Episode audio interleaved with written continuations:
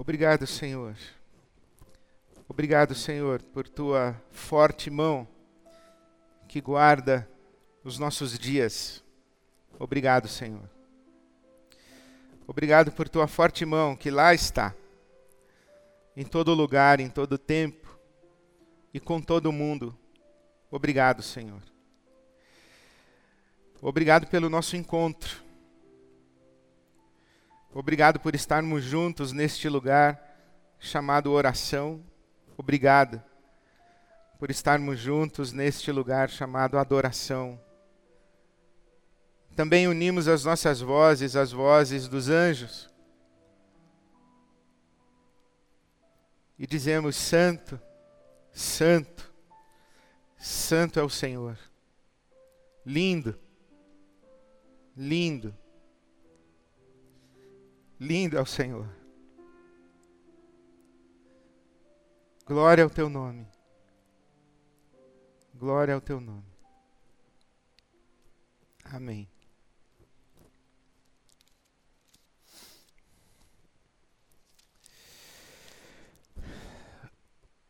Hoje eu quero contar a história de José do Egito para você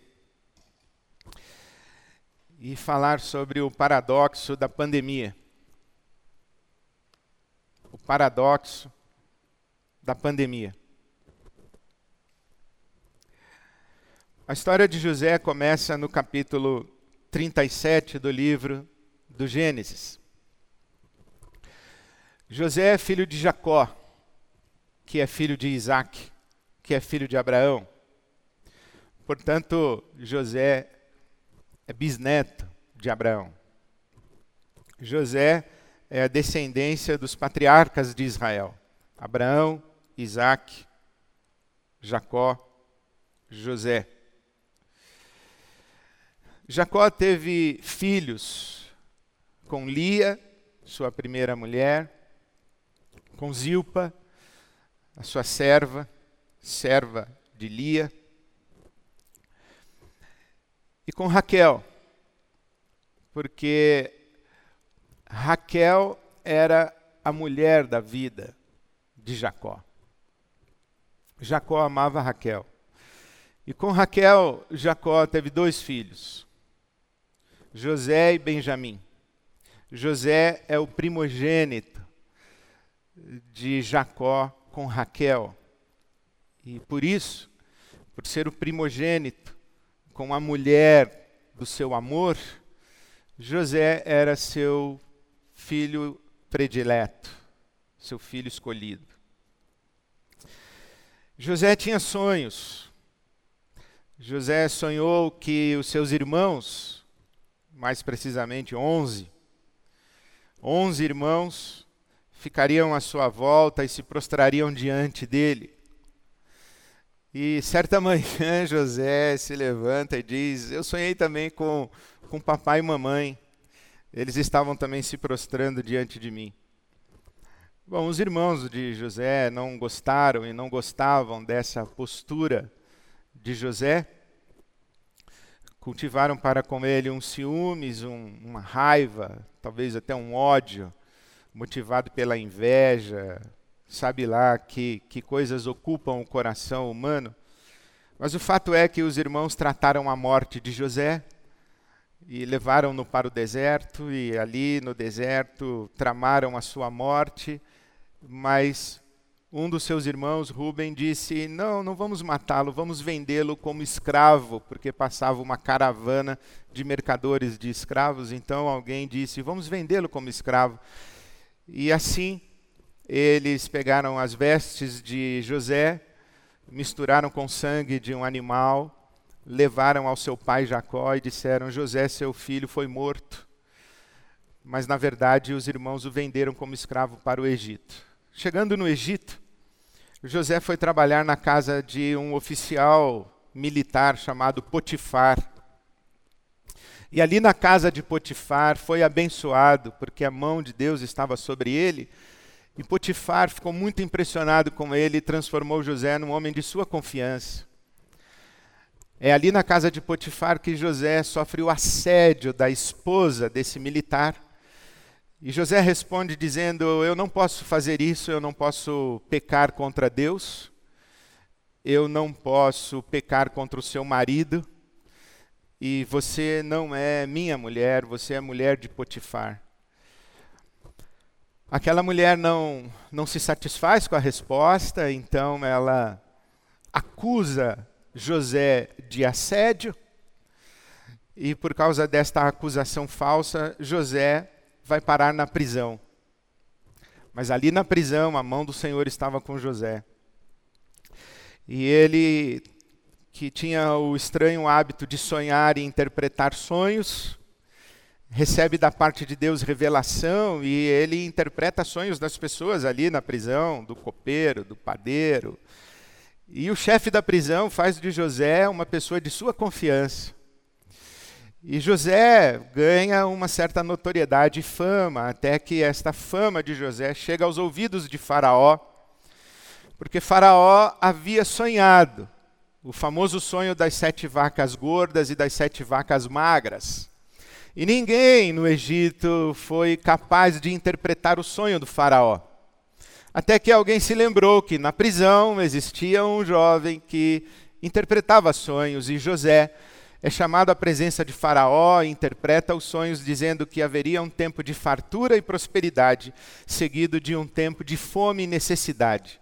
E que o Egito deveria aproveitar o tempo de fartura para armazenar condições, mantimentos, alimentos e fazer provisão para o tempo da escassez. Assim foi feito. E José cai nas graças de Faraó, porque a mão do Senhor era sobre José. E Faraó faz de José o principal homem do Egito. Coloca no dedo de José o seu anel. E José muda o nome. José tem o nome mudado para Zafenate Paneia. Agora José é um perfeito egípcio. Ele tem filhos com a filha de Faraó e a filha de um feiticeiro, de um mago do Egito. Mas acontece que o tempo da escassez chega.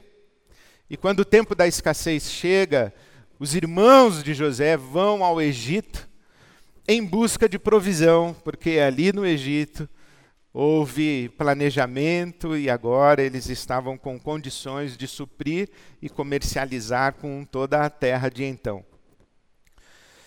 Quando chegam ao Egito, José os identifica e manda que sejam trazidos à sua presença ali diante dos seus irmãos, o irmão traído, o irmão sobre quem se conspirou morte. José, diante dos seus irmãos, ele chora. Enquanto está em audiência com os irmãos, ele precisa sair e se retirar para chorar. E ele chora tão alto que, pelos corredores do palácio, se ouve o seu clamor.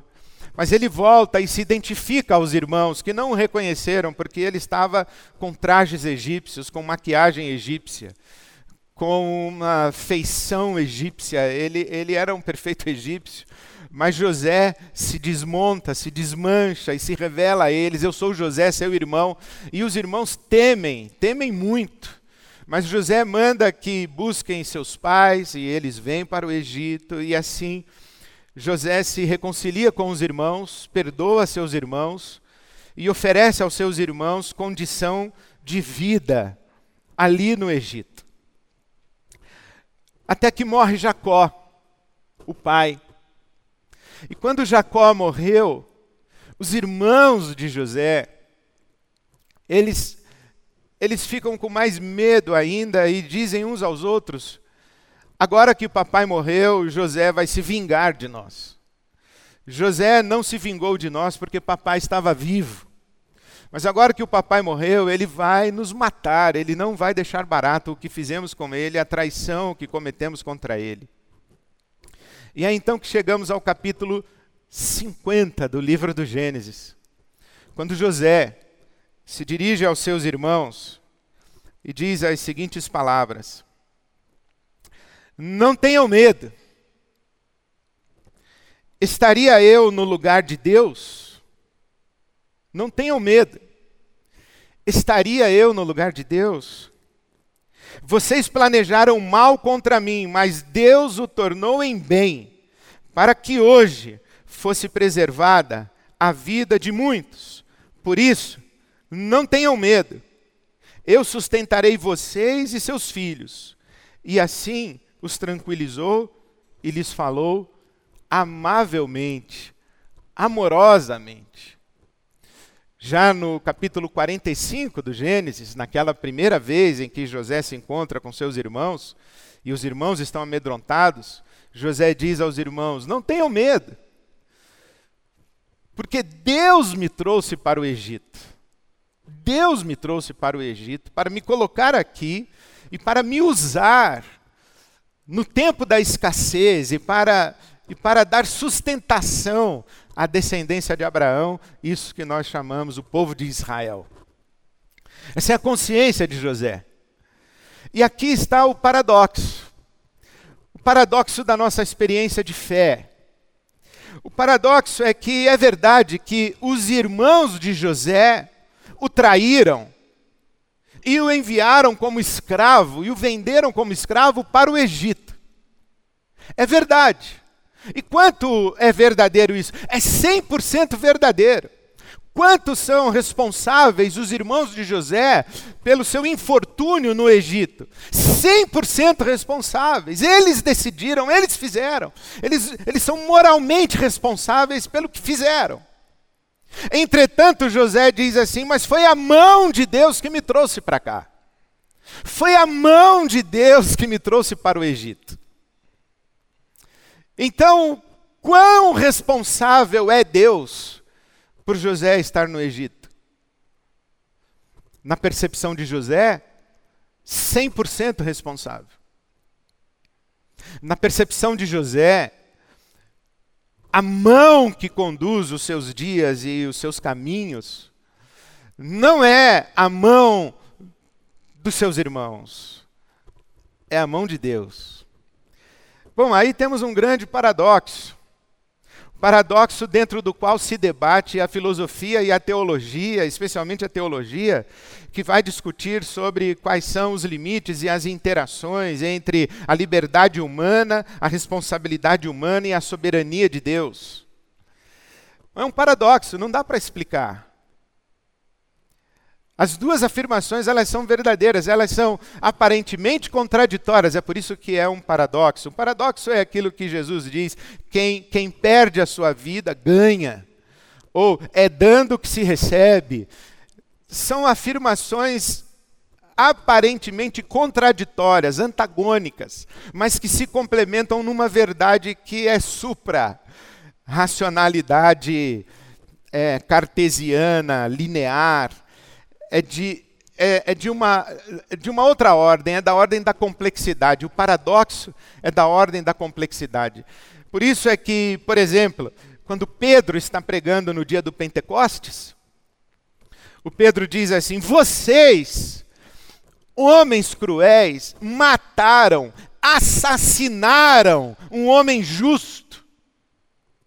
Vocês quão responsáveis pela morte de Jesus eram aquelas pessoas que gritaram Barrabás, Barrabás, e gritaram a respeito de Jesus: crucifica-o, crucifica-o. Quão responsáveis eram? Absolutamente responsáveis. Nós humanos matamos Jesus, nós o assassinamos. A morte de Jesus é obra de nossas mãos. Mas o, o, o Pedro, no dia do Pentecostes, ele diz assim: mas Jesus foi entregue pelo determinado conselho de Deus, pelo propósito determinado de Deus, pelo telema de Deus, pela vontade de Deus. Jesus foi morto antes da fundação do mundo. Jesus diz: A minha vida eu de mim mesmo a dou, ninguém a tira de mim. A morte de Jesus foi um ato de, de amor divino e, e um, uma autodoação não coagida, não forçosa pela mão humana, em que Jesus é levado para a cruz se debatendo, dizendo: Eu não quero ir. Não, existe uma, uma aliança na economia das três pessoas divinas, em que fica claro que a morte de Jesus é um propósito de Deus e atende a um propósito de Deus na sua sabedoria eterna, que talvez extrapole a nossa inteligência. Tanto é que Paulo, apóstolo, vai dizer que a morte de Jesus é loucura e escândalo. Então, esse é o paradoxo da fé onde há um, um, um imbricamento entre a ação soberana de Deus e a liberdade humana. E sabe, quando eu leio a história de José, eu vejo esse paradoxo acontecendo. Eu vejo que há, há, há duas histórias que, que caminham juntas nessa narrativa bíblica. A história que é feita com as nossas mãos humanas. Nós escrevemos a história. Mas misturada na história humana, entranhada na história humana, e por sobre a história humana, há a história da redenção sendo escrita. Nós vamos tomando decisões, nós vamos fazendo escolhas. Nós vamos abrindo portas e fechando portas. Mas existem portas que Deus fecha e ninguém abre. E existem portas que Deus abre e ninguém fecha. A história não está à deriva. E a história não está entregue absolutamente às mãos humanas. O Senhor conduz a história. O Senhor está presente na história. Se nós entregarmos a história absolutamente às mãos de Deus, nós vamos cair numa experiência de fé mágica. Uma experiência de fé alienante, irresponsável. É um seja o que Deus quiser ignorante irresponsável mesmo. Irresponsável nesse sentido de não responsabilidade, não responder por. A vida tem sua dimensão ética. Nós somos chamados por Deus a dar resposta à existência. Nós temos que decidir. Não decidir, não assumir aquilo que é nossa prerrogativa, é ser irresponsável é acreditar que tudo depende de Deus e que tudo está nas mãos de Deus. Esta maneira de compreender a fé, de entregar as coisas absolutamente, exclusivamente às mãos de Deus, esta maneira de compreender a fé é mágica, é alienante. É esta fé que é ópio, que mantém as pessoas na inatividade, na paralisia, na estagnação, no desleixo, dizendo: vai acontecer o que Deus quiser que aconteça, vai acontecer o que Deus decidir que deve acontecer. Não é assim, se entregamos tudo nas mãos de Deus, nós abrimos mão de sermos atores da história e de darmos resposta digna para a vida que Deus nos deu. Por outro lado, se pegamos nas mãos a prerrogativa exclusiva de dar rumos à história, nós caímos no humanismo. Deus fica do lado de fora da equação. E nós, seres humanos, não temos condição de levar a história a lugar nenhum, senão aos lugares aos quais a temos levado aos lugares da tragédia, aos lugares trágicos. Nós, seres humanos, não bancamos a existência e não bancamos o andar da existência humana. Não temos condição de levar o universo à sua plenitude, de levar a história à sua plenitude. Deixar Deus do lado de fora também não é a resposta da fé. A fé não é arrogante, não é prepotente. A fé é apenas em si mesmo, é orgulho, é vaidade ou no máximo um deísmo, aquela velha noção dos filósofos que Deus teria criado o universo como um relojoeiro faz um relógio, dá corda no relógio, deixa o relógio agora funcionando e vai-se embora. Há muita gente que pensa em Deus como os deístas.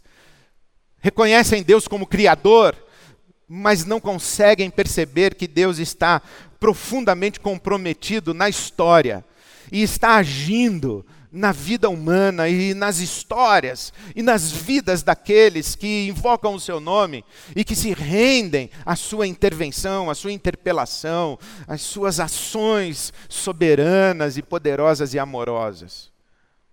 Por isso é o paradoxo da narrativa bíblica. Há a minha história, há o mal que a minha história fez contra mim, que a vida, que o diabo, que os homens, que eu mesmo fiz contra mim, sim. Mas por sobre a minha história está a forte mão do Senhor. O Deus que faz com que o mal seja revertido em bem. E José diz: Vocês intentaram mal contra mim, mas Deus transformou isso em bem. Quando ele diz: Vocês intentaram mal contra mim fizeram mal contra mim, ele diz: responsabilidade humana. Mas quando ele diz: Deus transformou em bem, soberania divina amorosa participação de Deus, intervenção de Deus na nossa história. Olha, eu, eu tento viver dessa maneira. Absolutamente responsável pelas minhas escolhas, pelas minhas decisões. Tento estudar, me informar, conversar com gente inteligente, gente sábia, gente esclarecida, gente vivida essa semana de decisões, eu liguei para várias pessoas para ouvir a sua opinião, sua percepção da realidade. Me aconselhar, a palavra de Deus diz que na multidão de conselheiros há sabedoria. Então eu, eu me, me assumo absolutamente responsável pelos meus dias. Mas eu sei que a boa mão de Deus está sobre mim. Eu, eu aprendi que Deus não abençoa decisões, Ele abençoa intenções. Deus olha para mim e diz assim: Ed, você não tem todas as informações que você precisa. Ed, você não tem a capacidade de avaliar essas informações da maneira adequada, sua capacidade de interpretação é equivocada. Existem passionalidades aí misturadas na sua maneira de ver o mundo, as suas lentes estão embaçadas. Você lê as mesmas coisas que os outros leem e chega a conclusões completamente diferentes. Você é meio confuso, meu filho, mas eu vejo o seu coração. E a palavra de Deus me diz que os olhos do Senhor passam por toda, passam por toda a terra para ele se mostrar forte àqueles cujo coração são ah, cujos corações são inteiramente dele. E eu coloco meu coração diante de Deus, dizendo: Senhor, eu vou tomar decisões, mas seja feita a tua vontade. Senhor, eu vou fazer as minhas escolhas. Eu sou responsável, mas seja feita a tua vontade. Por isso eu, eu digo: esse vírus aí veio de onde, hein? Ah, responsabilidade 100% humana. O mal está escondido nesse vírus. Estamos vivendo uma tragédia. Tragédia é um conceito que vem de tragos, o bode do festival grego a Dionísio. Na Grécia Antiga, nos festivais, as festas dionisíacas terminavam com o sacrifício de um bode, o tragos o bode. O bode ia morrer no fim da festa. E o conceito de tragédia da cultura grega, do teatro grego, é esse: é que o ser humano, no fundo, no fundo, é um bode que vai morrer no fim da festa. Então, por trás da palavra tragédia e do conceito de tragédia, está a realidade da morte. Aquilo que traz morte é trágico, é tragédia. Esse vírus, ele é um vírus que está matando morte. Isso é mal. Existe um mal solto por aí.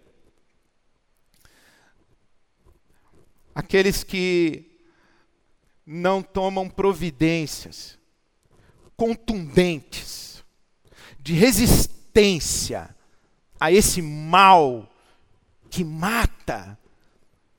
Quem é displicente, negligente, com o mal que mata, é cúmplice do mal que mata. Não podemos ser negligentes, irresponsáveis com o que mata, com o que gera morte. Não podemos. Temos que agir de maneira inteligente, enfática, com contundência, com firmeza e com coragem para enfrentar o mal. Mas também devemos agir com fé crendo que a boa mão de Deus, a forte mão de Deus está sobre tudo isso.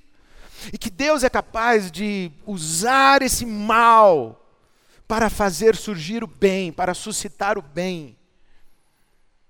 E há muita coisa boa que está surgindo desse mal. Há uma resposta de gente digna que está enfrentando esse vírus, esse mal, esse tempo de quarentena, essa, essa situação trágica que estamos vivendo, mas respondendo com uma dignidade, com fé e com consciência diante de Deus e com dependência de Deus, com temor de Deus, mas, mas com honradez e com sabedoria e com trabalho diligente, fazendo surgir coisas maravilhosas e lindas. Há coisas boas que estão nascendo. Na verdade, já nasceram. Um mundo novo já nasceu. O novo já apareceu. Aquele mundo de 15, 20 dias atrás não existe mais. As relações como estavam estabelecidas há 15, 20 dias atrás, elas foram completamente ressignificadas. A nossa compreensão foi iluminada pela tragédia. E esperemos que tenhamos a sabedoria e a humildade para aprendermos as lições do bem suscitado desse mal. Eu encorajo você, dando a você três palavras para vivermos o paradoxo da pandemia. Primeira palavra: discernimento que os seus olhos sejam abertos para você enxergar o caminho do mal. Porque você tem que enxergar o caminho do mal para resistir a ele, para dar respostas a ele. Enxergar os agentes do mal, as vozes do mal, as palavras do mal, os conselhos do mal. Enxergue isso daí, porque você tem que tomar decisões. Então, discernimento. Que seus olhos sejam abertos para você enxergar o caminho do bem. O caminho de Deus, por onde Deus está passando, o que é que Deus está fazendo. Isso que José enxerga. Ele está sendo vendido como escravo para o Egito, mas ele diz: A mão de Deus é comigo. Ele está na casa de Potifar e ele diz: A mão de Deus é comigo. Ele é acusado injustamente de assédio e vai parar na prisão, e lá na prisão ele diz: A mão de Deus é comigo. Ele se torna o maioral no Egito e ele diz: A mão de Deus é comigo, eu estou aqui para servir a Deus. Ele se encontra com seus irmãos e ele diz: A mão de Deus é comigo. Ele sepulta o seu pai e ele diz: A mão de Deus é comigo. Em todo o tempo, a mão de Deus é comigo. Olha que você enxergue a mão de Deus na sua vida. O que é que Deus está fazendo? Quem são as pessoas que Ele está usando? Quais são as sabedorias de Deus manifestas nesse caminho e nesses dias maus? Quais são os movimentos de generosidade, de bondade, de graça, de amor? Que você enxergue isso daí. Que você tenha olhos para ver. Que você não seja displicente você não fique com a, a sua consciência chapada nas notícias do jornal, nas informações dos telejornais. Ali tem muita informação e é história, mas aqui tem informação de vida. Deus fala aqui, Deus está agindo no mundo, então que você enxergue nos fatos da nossa história, que você enxergue a história da redenção, as mudanças que estão acontecendo na igreja, as interpelações do Espírito Santo à nossa fé, que você enxergue, que você ouça, discernimento, meu irmão, minha irmã. Coloque o seu joelho no chão, peça a Deus, Senhor, abra os meus olhos. Sabe que o acampamento de Jacó, quando ele vai para o vale lutar com o anjo, sabe como chama aquele acampamento? Manaim, que significa dois acampamentos. O acampamento de Jacó e o acampamento dos anjos.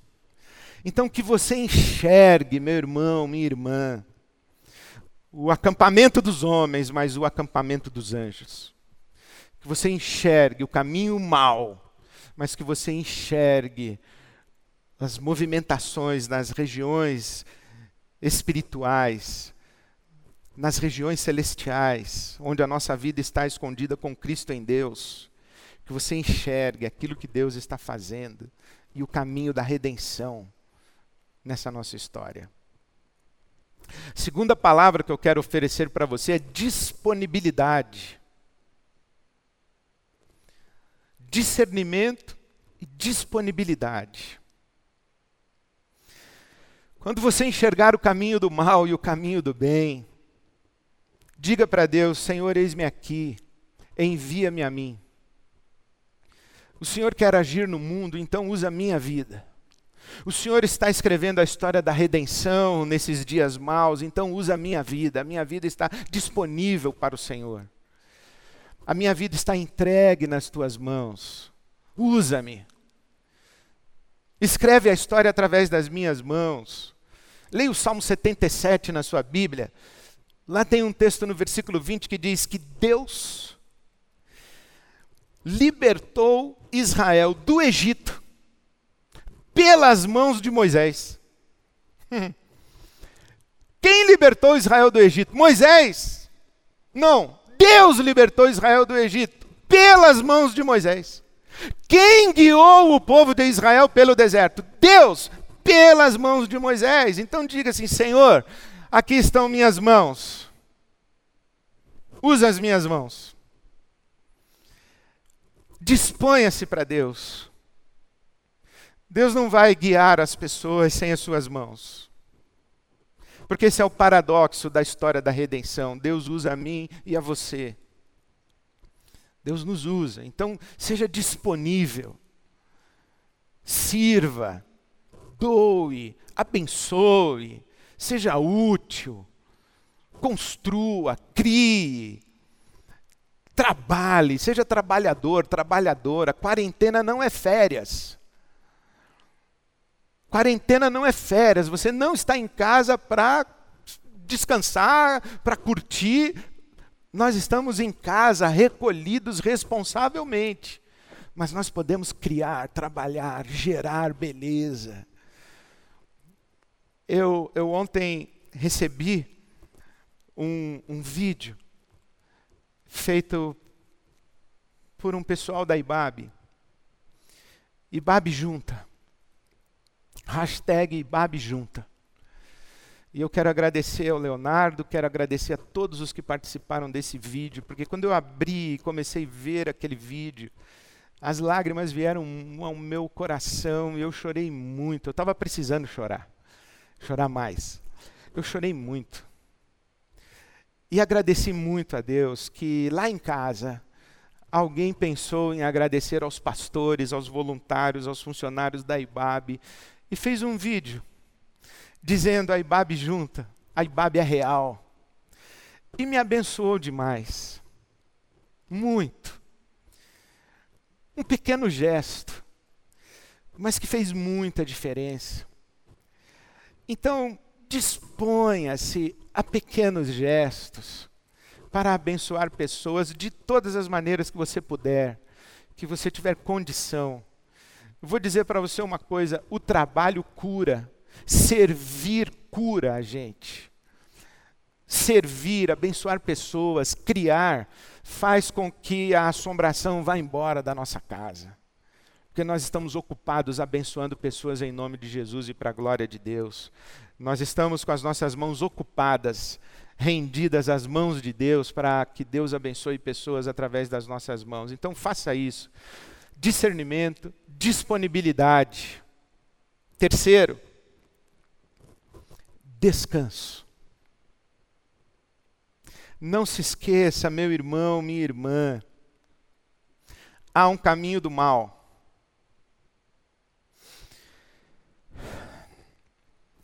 mas a boa mão de Deus, a forte mão de Deus, guarda os nossos dias. A minha vida está nas mãos do Senhor. A sua vida está nas mãos do Senhor. Se você me conhece bem e me ouve, você sabe que eu não sou determinista. Eu não acredito em destino. E eu não acredito que os meus dias já estão definidos e que Deus é que vai. Não, não acredito nisso.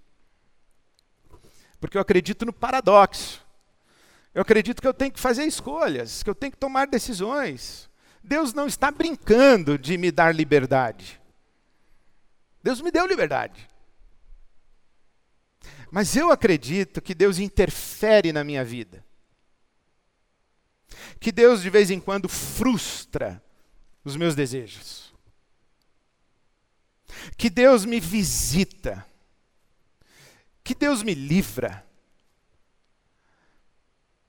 Eu acredito nisso, que a vida vai seguindo. E de vez em quando Deus põe a mão e diz: aqui não. Diferente de acreditar que tudo que acontece na minha vida foi Deus que fez acontecer, não, não acredito nisso. Mas em nome de Jesus eu lhe digo: eu também não acredito que Deus não pôs a mão e que Deus não tem nada a ver com as coisas que aconteceram na minha vida. Ah, tem. Tem. A palavra de Deus diz que eu sou de Jesus e que Ele conhece o meu nome. A palavra de Deus diz que eu estou na mão de Jesus. Sabe que Jesus diz? As minhas ovelhas, eu dou-lhes a vida eterna e ninguém as arrebatará da minha mão. João capítulo 10, leia na sua casa, versículo 27 em diante. Jesus diz assim: Olha, as minhas ovelhas, eu dou a elas a vida eterna e ninguém as arrebatará da minha mão. Então eu estou na mão de Jesus. E aí Jesus diz assim: E ninguém as arrebatará da mão do meu Pai. O que Jesus está dizendo é: Você, Ed, eu sei o seu nome, você é minha ovelha, você está na minha mão e na mão do meu Pai. Agora você imagina, meu querido, minha querida, a mão de Jesus segurando você e a mão do Pai segurando em cima e o Espírito Santo. Aí, olhe, descanse, confie em Deus, viva esse paradoxo. Viva o paradoxo das suas responsabilidades, mas descanse na boa, na forte mão de Deus. O Senhor é contigo que a mão do Senhor esteja sobre você e você perceba que a mão do Senhor esteja sobre você e você se disponibilize. Que a mão do Senhor esteja sobre você e você descanse na boa, na forte mão de Deus. Você sabe que eu não sou determinista, mas tem um hino que eu, que eu acho muito lindo que diz assim: é, as tuas mãos dirigem meu destino. Acasos para mim não haverá. O eterno Pai guia o meu caminho. Bom, se eu acreditar que só as mãos de Deus dirigem o meu destino, eu caio na fé mágica que eu critiquei. Mas se eu não acreditar que as mãos de Deus estão sobre a minha vida, que diferença faz um Deus que não interfere nos nossos dias? Que diferença faz um Deus que nos deixa entregues à mercê do mal? Meu irmão, minha irmã, as tuas mãos dirigem a minha vida, a minha aventura. Discernimento. disponibilidade, descanso. Em nome de Jesus. Amém.